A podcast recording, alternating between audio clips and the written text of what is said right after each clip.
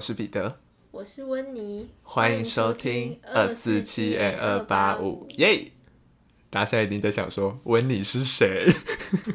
阿万呢？跟各位听众讲一下，最近这几期的节目可能要做一点稍微的调整，因为大家也知道现在疫情有点严重，大家没错，还跟怎么接呢？很难接。没事没事，你就这样你就这样。好，反正就是回到刚刚的话题，因为最近疫情很严重，所以大家还是待在家比较好。因此，我们 podcast 就没有办法录。那我目前还不知道有什么线上录的方法，所以我们最近会请温妮来代打。那这时候大家一定想说，温妮是谁？温妮是我妹。你先跟观众朋友打个招呼。呃，嗨，我是温妮。我就第一次来，就是蛮紧张。他超级紧张，但是大家放心，他很好笑。完全没有。因为最近防疫在家嘛，所以比较少出去。然后。听过前面几期的朋友应该都知道，我是一个早餐控，我只是早餐吃很多的人。那问你要不要分享一下你早餐最爱吃什么？我原本是喜欢吃便利商店的帕玛森意大利面，但他一直买不到，然后我就很生气。他超级生气。我们逛了超多家 Seven 都找不到帕玛森意大利面，上次终于找到一个，我差点要买三个回去。而且有一次是我是晚上去的时候打五折，然后我买的时候想说怎么会突然打五折，回去吃那面都软烂，我吃很不开心。回归到正题，我们就是最近都常常在家里自己煮早餐，这样。像我前几天自己煮了火腿蛋吐司，超级好吃。我现在是烤吐司小达人。今天早上又学会了自己煎蛋饼。然后温妮最近对于早餐有一些涉猎，但是那些状况都有点。嗯，对，我们让他自己分享一下。就是有一些小 trouble 这样子，我就是想烤一点吐司加蛋嘛，然后我怎么烤那个蛋就是不熟，然后我就疯狂一直重复那个烤箱，然后反正最后下面就全焦，然后那蛋还全部流出来，反正我就很不爽，我就一整个很不开心。他吃不到帕玛森，吐司还烂掉。但他今天自己煎那个煎饺，煎的还不错。其实没有，下面一大堆油会倒掉。好，所以最后还是要提醒一下大家，现在疫情有点严重，大家没事还是不要出门。然后最近一两期可能会是温妮跟我一起录，对，等到疫情稍微趋缓之后，阿弯就会再回来跟大家见面了。没错，大家不要骂我，哈，谢谢。他很玻璃心，大家千万不能骂他。没错。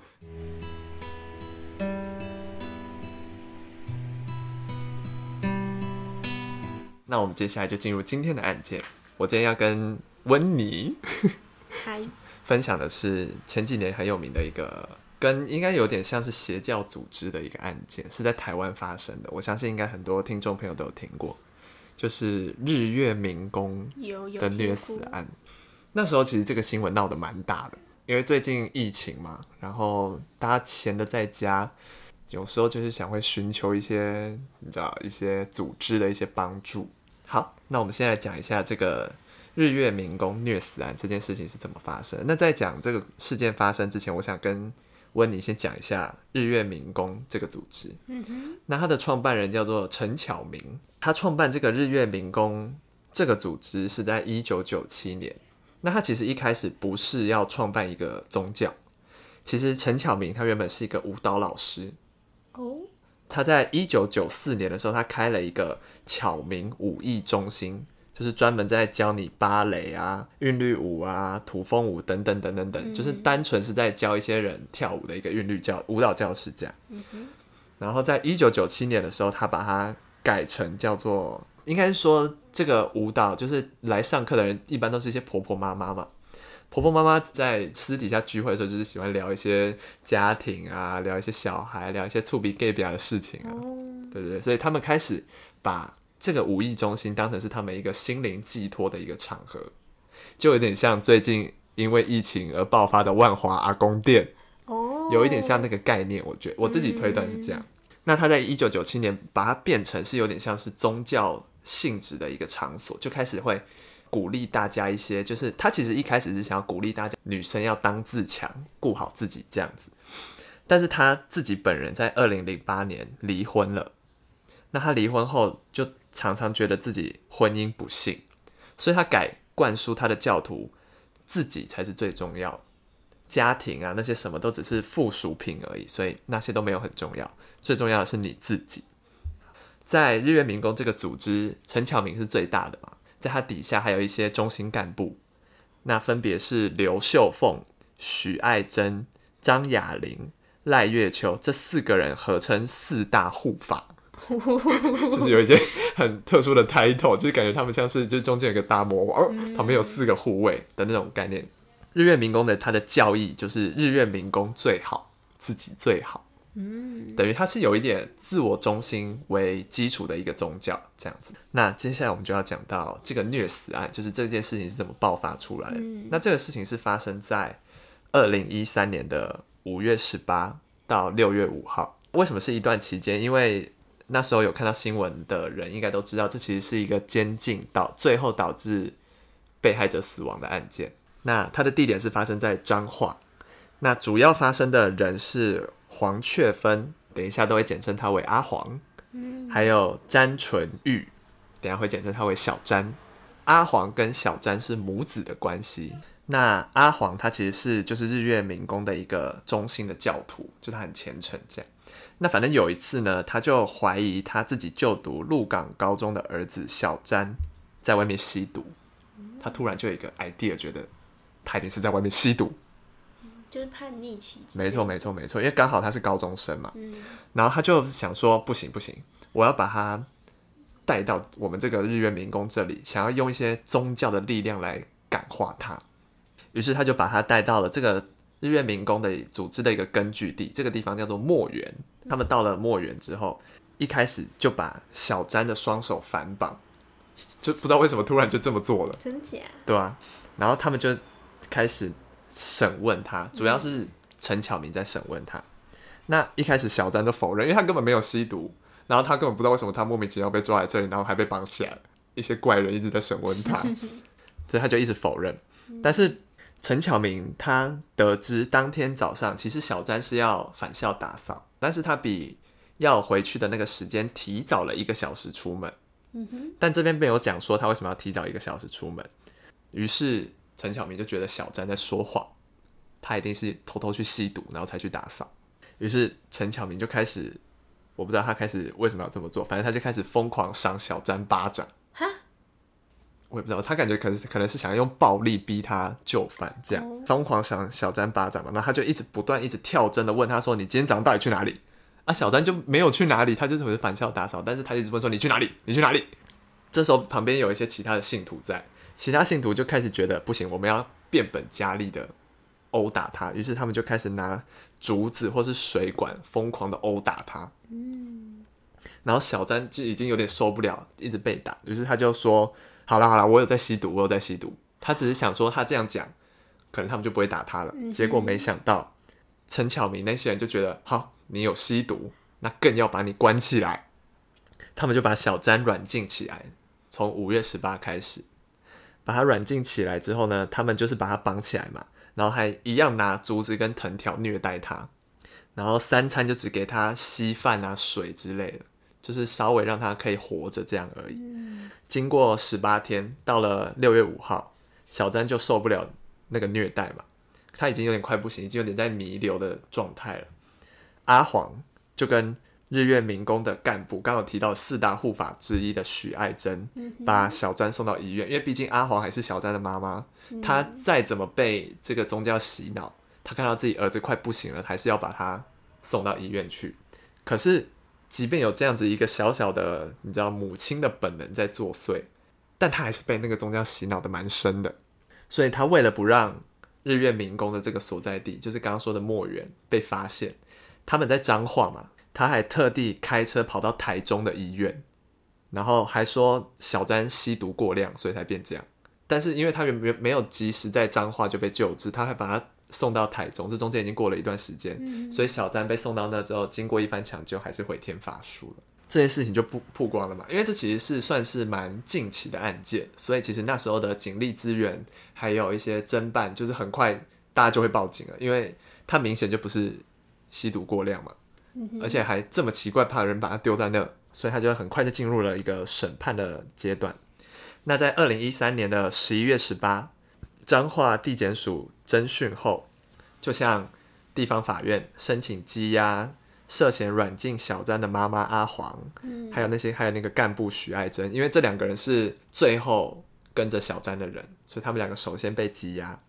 那到了十二月五号，小詹的解剖报告就出炉了，他没有吸毒的反应，他是死于长期的营养不良，所以他明显是被饿死的，不是吸毒过量。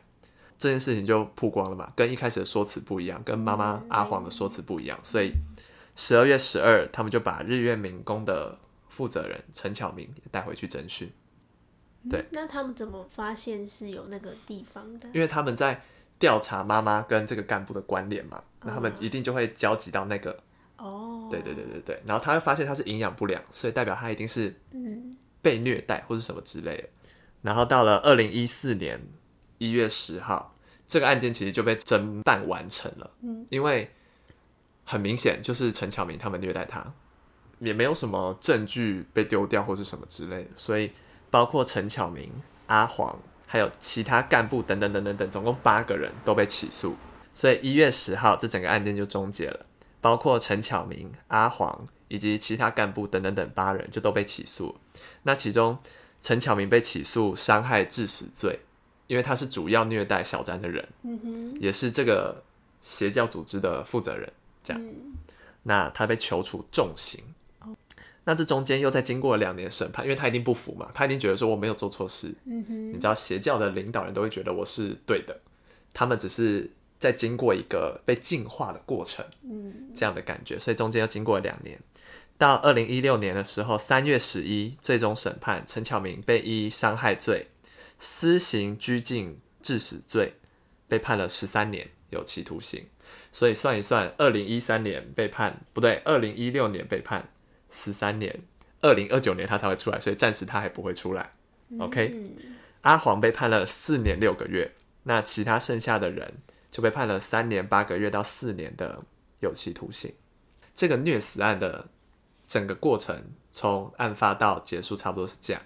那接下来我想要聊一下，其实这个组织里面，陈巧明不是一不是一开始的那种，只是嘴巴说说的，呃，我你要做自己，你要很棒，你要很好。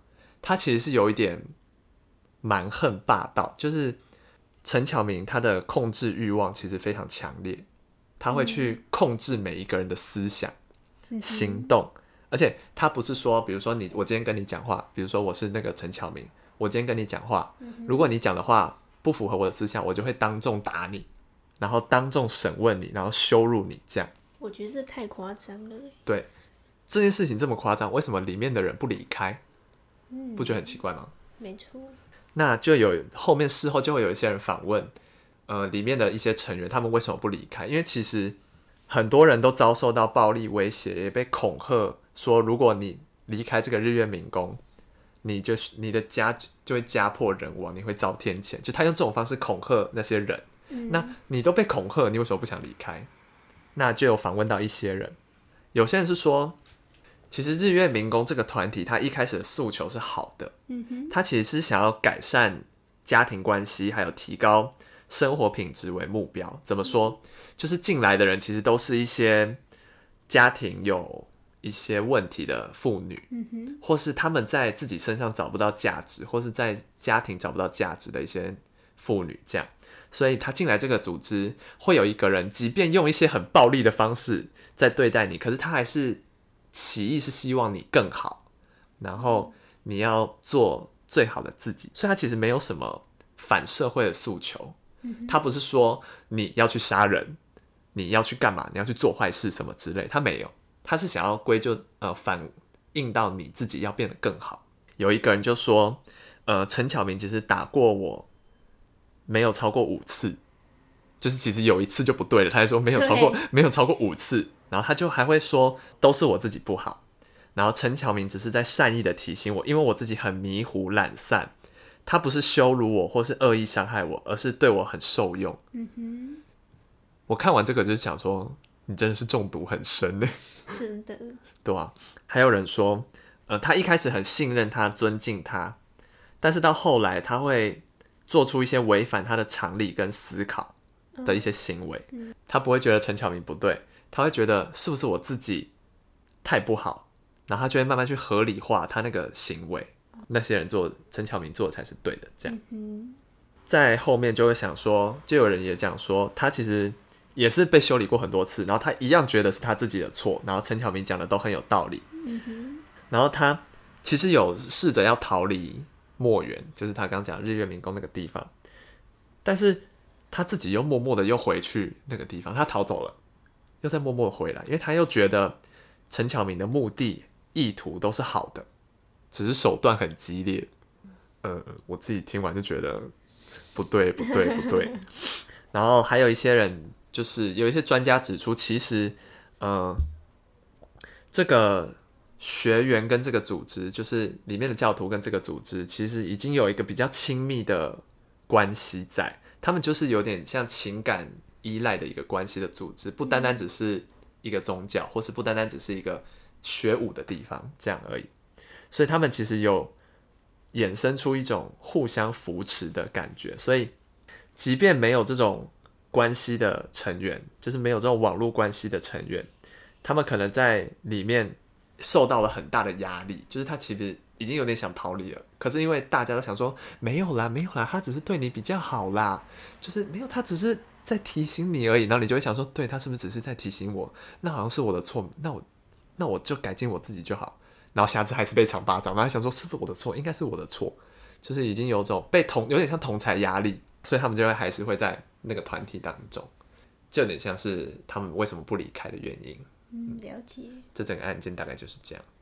那你听完有什么想法吗？我觉得他们会被洗脑，头头一定有他自己的那个方式，然后我不会讲啦，反正就是影响到他们的那个思思考或思想吧。感觉那个人是不是感觉陈巧明是不是一个感觉是很有魅力的人？我不说外表的魅力，而是他的行事作风会让你不自觉的想要服从他。嗯，就大脑就被欺骗。没错没错，突然很像老高的节目。答对。你的大脑被欺骗了。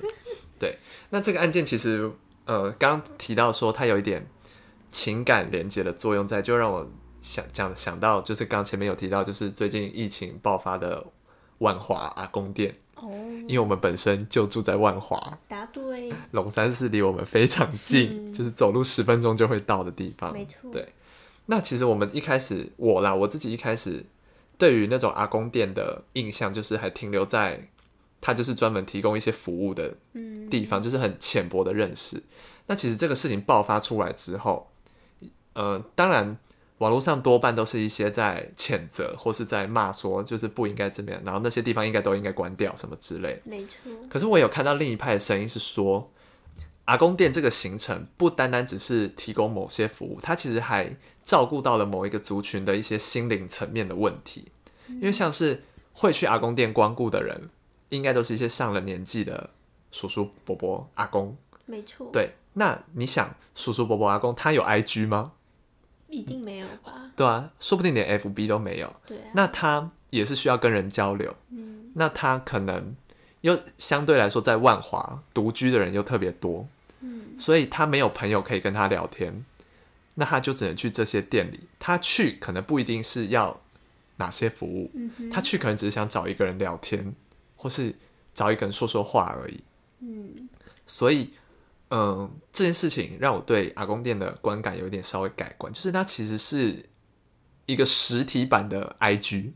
哦，的概念，就是我去那边跟大家聊聊天，分享一些事我发生的事情，或是去听听别人发生的事情，这样子。所以我觉得，当然这次的事情，嗯，爆发在阿公店，会让整个疫情有点难以控制。的确是因为阿公店的人员出入比较复杂，这样，对，而且是一开始的一些对于防疫观念比较没有的人，造成这样的问题。嗯，所以我觉得错并不完全错在阿公店这件事本身，而是他今天刚好爆在了这里，然后这里刚好是一个最难解决的一个一个地方，嗯哼，对，所以才会造成这一次比较严重的疫情。这样，嗯，呃，然后就是我最近也有在听一些其他的 podcast，然后在在听社会案件分享之类，也是有一个是就是邪教的，我不知道大家有没有听过，就是反正就是外国，然后琼斯镇，哦，嗯，很有名。反正他一开始就是也跟这个宗教，其实他们的理念都是应该都是要对来的那些信众是好的，就是他好像是要带领他们去一个好的乌托邦吧，哦，创一个他属于他们自己的国度，可是最后却演变成很集体的那个死亡。集体自杀，是对对？对对对，喝下那个毒药，哦，没错。好，如果观众朋友有兴趣的话，之后可以分享这个案件，我们再请温妮来一起玩。那最后还是想要提醒大家，出门在外一定要戴口罩，然后随时酒精消毒。没事就待在家，自己做早餐。我最近变成早餐达人喽。温妮是吗？